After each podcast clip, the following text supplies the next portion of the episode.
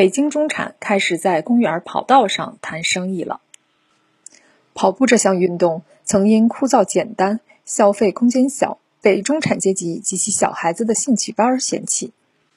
直到财富圈的大佬们开始跑步了，还盛赞这是一项直达灵魂的苦修运动。大佬们自上而下的在公司推广跑步文化，甚至由此演变出了赚钱运动两不误的商务跑。于是，中产们接过了老板们手中的接力棒，将苦修进行到底。跑步已不仅仅是强身健体的事儿了，还关系到职场胜负。投资圈的一位 VP 跑步爱好者 Betty 告诉我，决定你能不能快点升职加薪的，有时不是业务能力，而是跑步的配速。跑步能不能跟上老板的节奏，成为职场硬实力的重要指标。要想职场升得快。商务跑就得跑得快，是的，北京的各大公园跑道正在成为中产的隐秘卷场。在奥森当跑圈战狼，在互联网行业做风控的小丁，对京圈商务跑这件事儿颇有体会。据他观察，以前的商务社交大多是吃吃喝喝，现在都变成了约跑。现在的职场，保持身心健康，才能持续投入战斗。饭局酒局都很乱，吃喝多了也不健康。跑圈就很干净，大家来了就是十公里，既健康也不耽误谈事儿。如今人到中年的中高层都有出差的压力，不是每个酒店都配有健身房，跑步才是最简单的运动方式。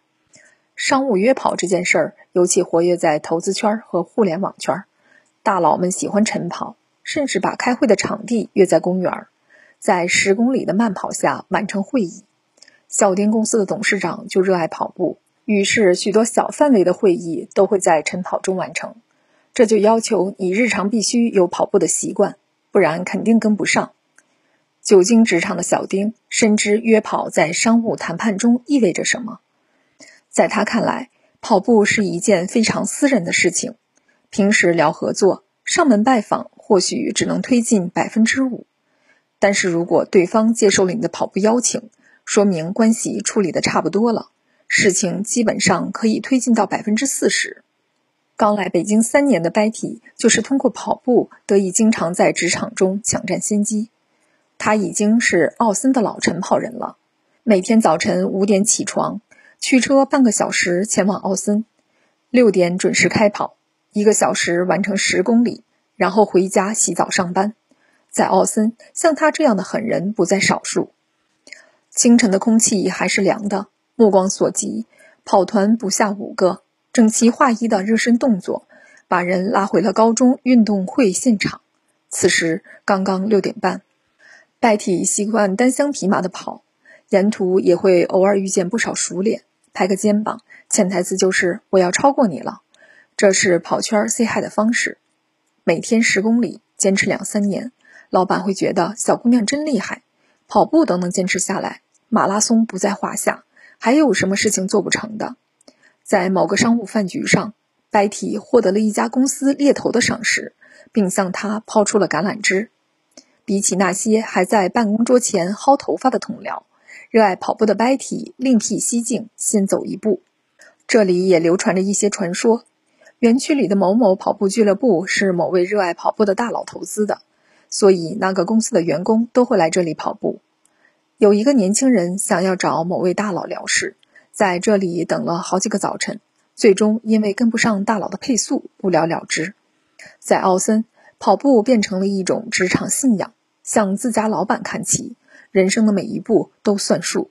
在朝阳公园追求氛围跑，如果说在奥森是战狼式跑步，拥有明确的目标感。追求里程，讲究配速、肺活量和心率，竞赛感强，让你不得不跑。那么，在朝阳公园就是氛围跑，在这里跑步只是北京中产们展现优雅生活态度的一种方式。我的朋友 Leo 最常跑的地方就是朝阳公园，这个可以媲美中央公园的帝都最大的绿色之肺，周围被众多豪宅环绕，自带一种中产生活氛围。这里的跑者会在阳光、微风和绿植中跑完一个小怪兽或者其他什么形状，然后悠哉悠哉地去旁边的蓝色港湾买一杯咖啡，再去亮马河边浅浅地发一会儿呆。而在奥森，你跑完步只能驱车十分钟去连锁餐厅美洲东坡吃根大油条。利欧每周会空出一天，专程从家打车二十分钟到朝阳公园跑步，是比较花时间，但我觉得很值。在朝阳公园跑步会自带一种中产滤镜，看着身边形形色色的外国人，讲真，这个时候我会觉得更爱北京了。说起商务跑。六觉得在朝阳公园商务跑的故事主角更多的是文娱明星。他听说曾经有位记者为了采访杨天真，专门在朝阳公园跑道蹲守。这波操作在如今反倒有一种古典鸡汤的韵味。在朝阳公园的跑道上，偶尔遇见娱乐圈中的人，几率堪比比弗利山庄。在这，需要的不是三百万，而是双腿的配速。跑步。北京中产的新型苦旅，一个真正的北京中产不允许自己的快乐是简单粗暴的，他们憧憬着苦行僧一般的低成本、高门槛的折腾，既要发财立业，又要负重前行。所以，当街上的男男女女们为了抵挡体感四十度的炎热北京，而把自己包裹成恐怖分子时，跑圈的北京中产们是不屑于防晒的。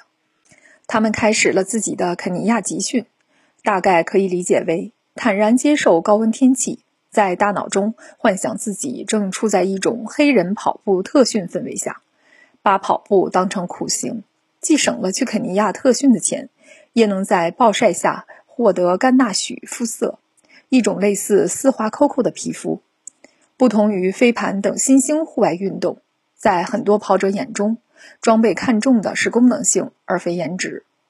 Leo 最常穿的是跑步服，就是一件看不出 logo 的某潮牌跨栏背心儿。跟跑步这项运动一样，低调中透露着很厉害。一套优秀的跑步 OOTD，乍一看没觉得特别，但是只有跑圈的人知道，照片上秀的不是衣服，而是小麦色的健康肤色，超低体脂带来的肌肉感。以及腿部拉丝般的肌肉线条，利欧补充道：“对很多跑者来说，跑步也可以化解一些畸形审美带来的焦虑。当互联网上还在流行筷子腿的时候，跑圈的美女们更爱自己健硕的小腿。跑步之后，身体变得很紧实，尤其腿部的肌肉线条。很多女生可能不喜欢这种粗壮的感觉。”但是，像我们跑圈的小姑娘，都特别欣赏这种健康美。小丁补充道：“是的，在对形象展示这件事上，跑步也有隐形的鄙视链。位于鄙视链最顶端的是累积无数跑步里程换来的限定版状态。朋友圈里每一张在阳光下暴晒挥汗、跑到面红耳赤的照片背后，都有一句中产的潜台词：有钱而且健康。坦白讲。”跑步这件事儿太累人了，这是所有运动里我最讨厌的一种。因为呼哧带喘的跑步，我甚至抵触了所有运动。但是三十岁一过，我背叛了这种想法，开始了建立在痛苦与排异的跑步尝试。跑步确实是适合在城市里践行的理性、健康、成本低的运动。是不是在追求中产生活？我不知道。至少，一个北漂变得更成熟的标志之一，就是爱上跑步。